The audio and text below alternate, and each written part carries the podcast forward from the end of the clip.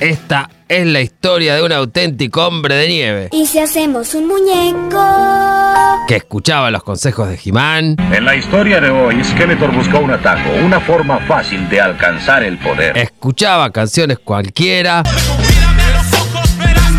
y es fanático del cine de David Cronenberg. I think that massive doses of Videodrome signal will ultimately produce and control hallucination. Ahora se dedica a buscar cosas de humor. Ya lo dijo Peperino. Muchas gracias por el vino. Por eso, en No te lo resumo así nomás, presentamos la columna Lo que me causó gracia esta semana, de Ale Valencia. Dicho todo esto, seguinos en Instagram, que tenemos Instagram, seguimos en Twitter, que tenemos Twitter, seguinos en Facebook, que tenemos Facebook, y seguinos donde quiera, escucharnos, hace lo que quiera. Pero sobre todo, hacele caso a lo que dice mi vieja, Marta. Escuchate esta columna que es buenísima y seguía No te entusiasmes tanto en redes sociales. Punto. Besitos, besitos, chao, chao.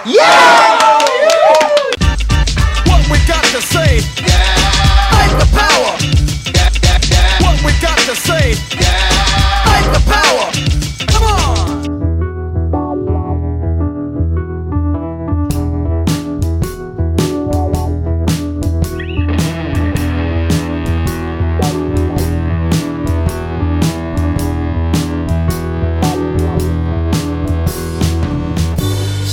Sometimes I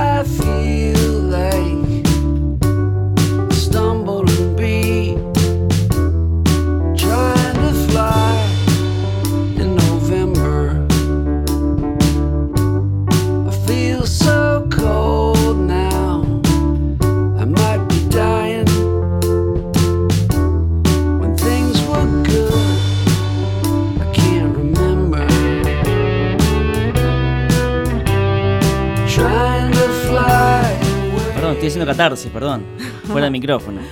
Está cara la psicóloga, ¿no? Sí, está, está, está carita. Está salada si nos estás escuchando. El que creo que hizo catarsis después de unos varios días es nuestro columnista. Semanas. Semanas, semanas. No, a no- no lo quería decir. Ah, estuvo a punto de ser expulsado de la comunidad de No te entusiasmes No. tanto. ¿En ¿En pero- serio? ¿Me sacan No. del grupo o no? Sí, te sacamos del grupo. Bueno, cuando, No. o sea, cuando no esté en el grupo me doy cuenta que ya me echaron. Pero estás acá. Pero estás acá. volví, ¿viste? Sí, volviste. Un día volví. No me llamaron, pero volví. ¿Sos millones? No, soy tres, tres pesos. En caso que sea millones sería pesos, que están bastante devaluados los millones de pesos, ¿no? ¿Qué haces con 3 millones de pesos? No te bueno, un auto, medio pelo. Viste que antes eh, en el Facebook ponen, eh, tengo tanta plata. ¿Qué me Ahora dan? ya ponen un millón y medio y todos medio se le cagan de risa, tipo. Antes ponías tengo 500 mil. Ahora pones 500 mil directamente te cierran la cuenta por gil. Una bici. Sí, Una y no sé si llegás. Por eso no te convidé gomitas, porque me salieron 100 pesos y era una bolsita así. ¿En un serio? puñadito, un ¿Posta? puñadito. Perdón. o Qué sea, Pobreza. no, no pasa nada. Pero pero bueno. Para la próxima. Pasa que no sabía que venía. Claro, no te imaginaste que iba a caer, ¿no? Claro. y bueno. Sí, yo también eh, llegué así, estaba hasta el director de la radio, una cosa. Mirá, ¿viste? Sí. Me sorprendí.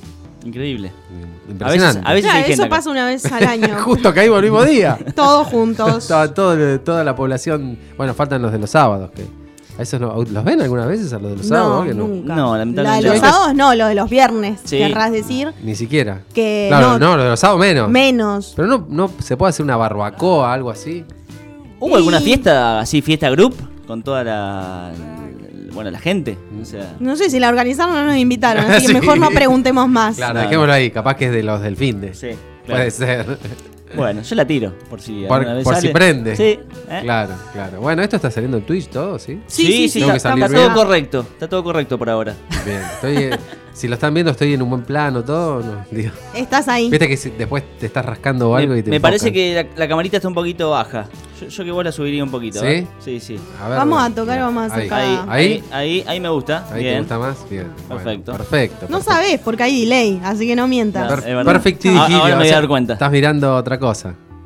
Ahí O sea, está. ahí está, ahí está. ¿Se subió? ¿Lo Se viste? subió, perfecto. Che, pero qué bárbaro. Está acá a dos metros y tarda en llegar la señal, ¿no? Y bueno. Imagínate en la República del Pipo. Imagínate si estás mirando esto en el pipo. Bueno, arranquemos con la columna, señor Valencia. ¿Qué trajo hoy? Bueno, hoy, eh, espere que me voy a poner un cronómetro para ver cuánto tiempo hablo. Ok. Pero no me quiero exceder, quiero hacer- cumplir con. Sí, porque después los Con lo que dice el contrato. 10 les- mi- 10 minutos, chicos. O 10 tres minutos. columnistas se ponen celosos. Exacto. Ajá. Hay gente que se fija y después dice, este habló con 35 minutos y a mí me dan 20. Sí, yo quiero decir que esas quejas me rompen las pelotas. están yo, lo, yo lo viví eso ya, ya lo Sí. viví. Eh, todos se quejan de Bruno, lo voy a decir entre paréntesis. Pero bueno, no importa. Le mando un gran saludo a Sí, Bruno diga que sí, Bustamante. se dijo. Sí, que recién eh, venía caminando y lo vi que está en, en la esquina de- del café grande que está en la mitad, que tiene una pantalla. Está la cara grande, se le ven hasta los granos a Bruno. No tiene Está muy- grano, no le digas eso que se va a traumar. Ah, por la fiesta, ¿no? Claro, me pasa Ah, música, creo, o algo Exacto, así. sí, se viene. Bueno, para comenzar eh, la columna de hoy, vamos a hablar de, de un humorista que él, él mismo decía que no era humorista. Pero bueno, vamos a hablar de, de un humorista. ¿Humilde? Vamos- Eh, ¿Humilde? Sí, humilde. Sí. Un humilde humorista que decía que no era humorista. Vamos a comenzar la historia con que hace dos días atrás, a los 91 años, murió George Shapiro. Sí. Eh, si alguien lo recuerda, el nombre, lo tiene que recordar porque salen los títulos de Senfield. Exacto. George Shapiro, siempre, productor ejecutivo. Y es el eh, era, perdón, el histórico representante de Jerry Senfield. Para, eh, se murió hace un par de días. Dos días, sí. 26 de mayo. Varias bajas sufrió Seinfeld, eh, Sí. personajes. Y está llegando, ¿no? Murió la mamá de George. Sí. Eh, bueno, George Shapiro. ¿Y quién más? Eh, murió después Ah. alguien que trabajó también. Bueno, ahora no me Sí. ya me va a salir. Ya me va a salir, pero ahora no, no lo tengo. No nos pongamos tan melancólicos. Sí, sí, porque- tal cual. Bueno, lo que pasa es que eh, está pasando eso, ¿no? El otro día murió Rey Liotta, de Buenos Muchachos, y se va muriendo gente que, por lo menos mi generación, que es una generación más que ustedes, los vimos cuando tenían 30, qué sé yo, eran actores re jóvenes. Ni hablar. Y ahora, bueno, menos De Niro y eso que están, siguen estando acá. De muerte is coming. Brandoni está golpeando la puerta. Bueno, eh, George Shapiro era también representante de otros actores. Entre ellos de este humorista que no era humorista. ¿Por qué? Porque el tipo era más que eh, humorista, un performer. ¿sí? Hacía per- eh, como actuaciones que tenían la particularidad de que el chiste por ahí no tenía remate. No había estructura de chiste. Y pararse delante de la gente y hacer un chiste sin estructura de chiste es como que todos se quedan mirando así, tipo. ¿Y, y qué pasó? pasó? Sí. ¿Qué onda? Acá, está, acá me está faltando algo. ¿No? Bueno, entonces este tipo que, lo, que siempre lo definieron como un diferente, como alguien que hacía chistes invisibles, digamos, ¿no? Nadie lo veía, los chistes estaban así y dice, esto no me está causando nada de gracia. Bueno, por lo menos le decían chistes invisibles, y Sí, no que era eh, una mierda. Tal cual. O, bueno, bueno, varios se iban cuando estaba eh, él actuando. ¿eh? Ah. La mitad de la gente se iba a la mierda. Eh, bueno, no había remate, no había estructura. No sabías que era un chiste. O sea, a veces estaba pasando algo y el chiste estaba pasando y vos pensabas que eso era otra cosa. ¿Entendés? O sea, muy, muy, muy distinto a lo que uno está acostumbrado. Porque imagínate pagar para ir a ver un espectáculo y que pase algo y que vos no entiendas lo que está pasando. O estás mirando un programa de televisión en vivo y de repente termina de una forma que vos decís, ¿qué pasó acá? Esto no, no. Esto no es normal.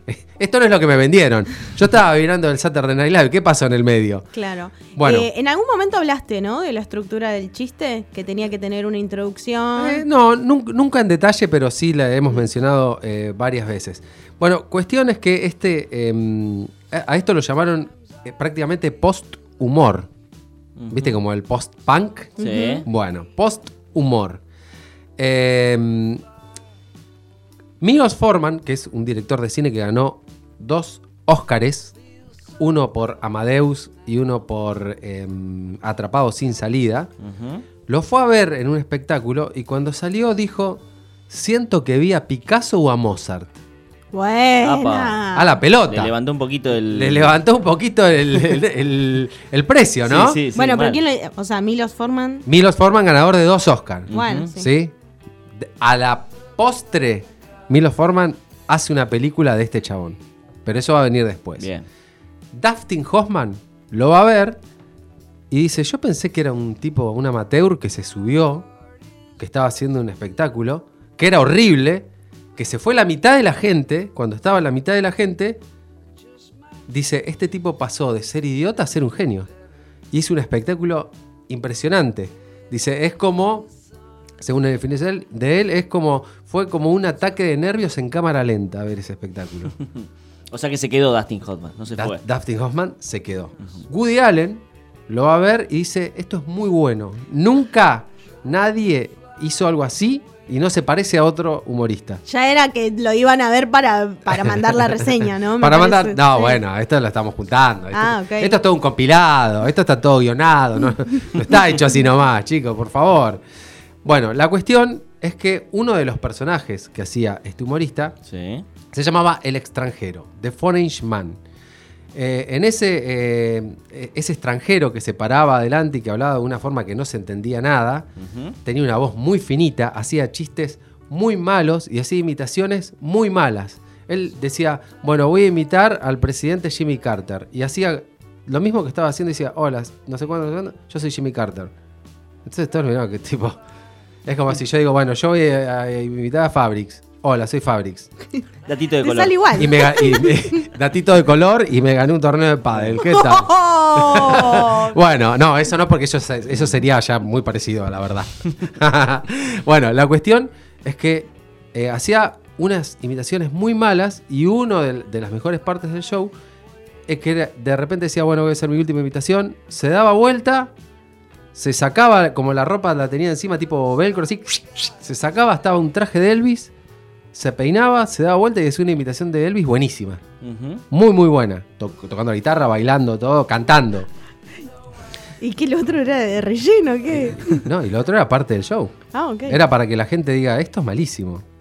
O sea, no sé, bueno, eh, vamos porque acá hay todo un increscendo de cosas. Y después saca tu conclusión. No me la saques cuando estoy en el primer tercio del relato. Hoy, hoy la mala soy yo, me No parece. seas Sí, ansiosa. Exactamente. Bueno, él, eh, este personaje que, que era el extranjero decía que era de Caspiar, de un lugar del mar de Caspio, que no existe. ¿sí? Y eh, eh, llegó hasta, a- una vez lo vio Chevy Chase, lo invita al Saturday Night Live y participa en la primera tem- eh, temporada del Saturday Night Live. Y él se para, va al show, se para y no hace nada. Y todo el mundo eh, enfoca en el público, la gente que está ahí, viste, tipo, bueno, nada. Recordemos que es un show en vivo. Es un show en vivo. Sí. Se para y no hace nada. No, no, solamente la cara, ¿viste? Nada. Dicen, bueno, ¿qué mierda pasó? Este, Todos se miran así, nadie. Pánico entiende. escénico. Sí. ¿Qué pasó? Agarra, al lado tenía un tocadiscos, pone el disco y pasa eh, la música del Super Ratón. No sé si la conocen, sé que dice, ah, aquí está Super Ah, Ratón. mirá, Bueno. sí. Bueno, pasa toda la canción y en, en una parte como que el Super Ratón dice, acá estoy, ponele. Y lo único que hace es mover los labios cuando sale la voz del Super Ratón. Y después otra vez se queda quieto. Y todos, hasta por los nervios ya te empezás a reír, tipo, viste, bueno, este, te- me voy a reír porque este- esto está todo mal. Esto me está, me está haciendo explotar el cerebro. Bueno, ese personaje que lleva él, eh, él- le ofrecen hacerlo en una serie. El, el representante de George Shapiro le dice, esto en una sitcom, ¿no? Le dice, esto lo tenés que hacer, te lo ofrecen, es diario, es buena plata, es en una cadena buena. Y le dice, no, yo no quiero trabajar en una serie. Decí que sí, porque te, va a hacer, te vas a hacer muy conocido, qué sé yo. Bueno, la serie se trataba de un grupo de trabajadores nocturnos que trabajan en una agencia de taxis.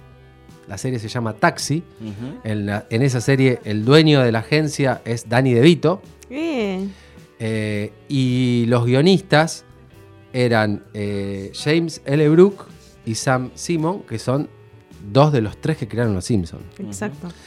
Eh, esa serie ganó, creo que tuvo cinco temporadas, ganó una banda de premios Emmy a mejor serie, qué sé yo. Él estuvo nominado. Él hacía ese personaje ahí, ahí le, le pusieron un nombre, nunca decían de, de dónde era, pero, mm, pero digamos, él participaba haciendo el mismo personaje en la serie. Ok. Cuando a él lo contratan para hacer esa serie, estamos hablando de Andy Kaufman. Ese es el, el actor, el humorista.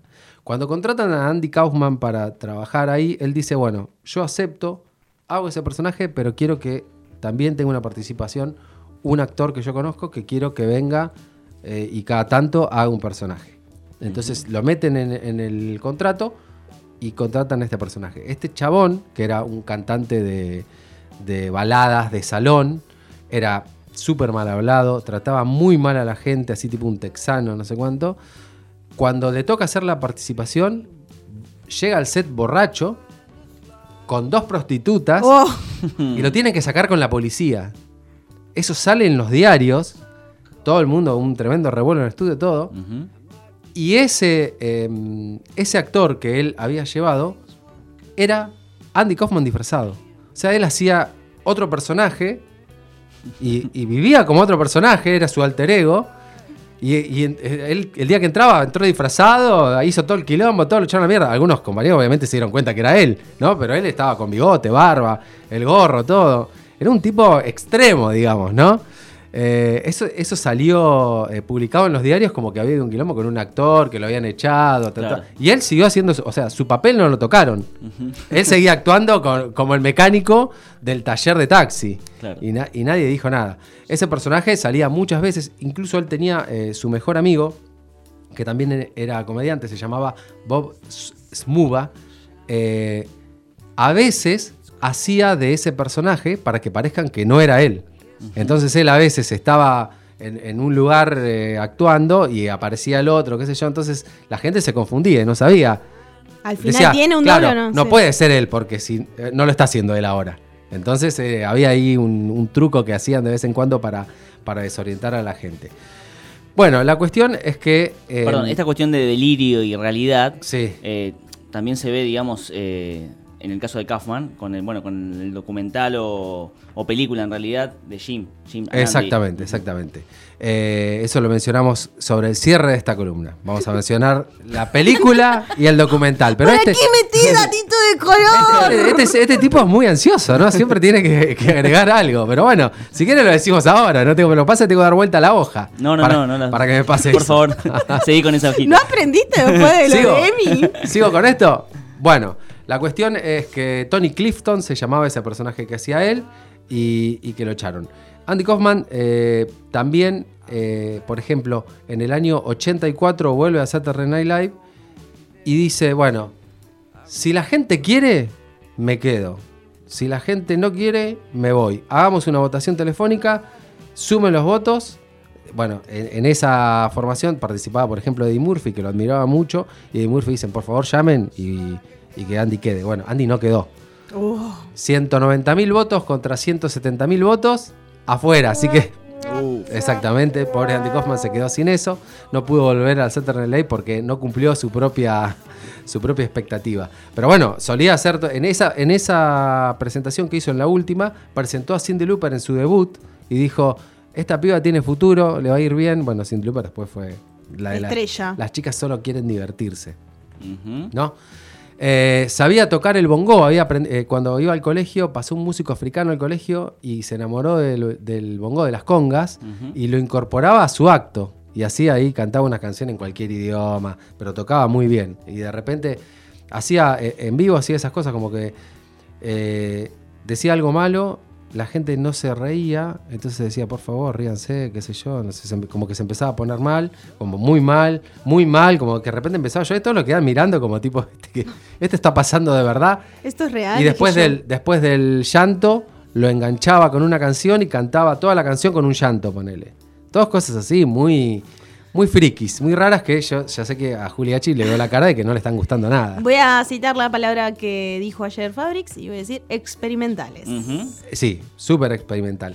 Otra cosa que hacía, por ejemplo, iba al show, se sentaba, sacaba el, eh, el libro El Gran Gatsby de Scott Fitzgerald y se ponía a leer.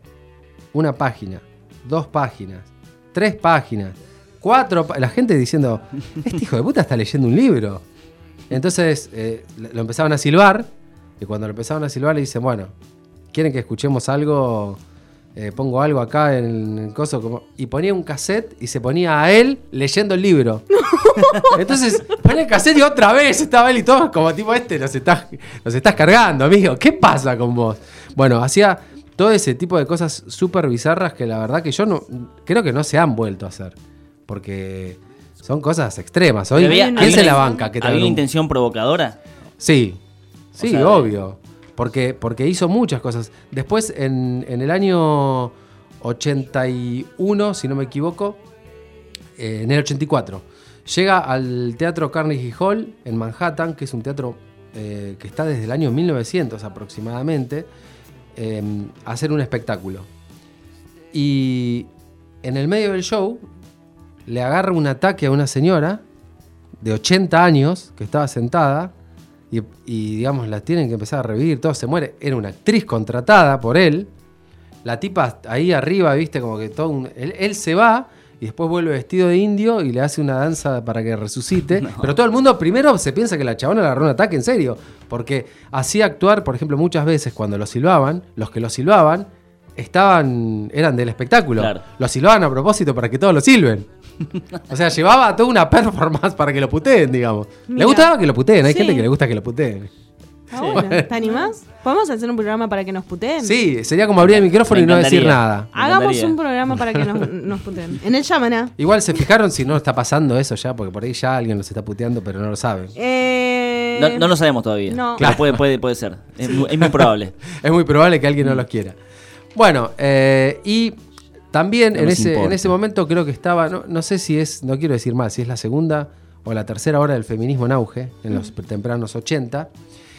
Y él empezó a hacer un personaje machista Buah. que desafiaba a las mujeres a pelear en barro. Y decía que la que le gane le pagaba mil dólares. Era, por supuesto. Ah.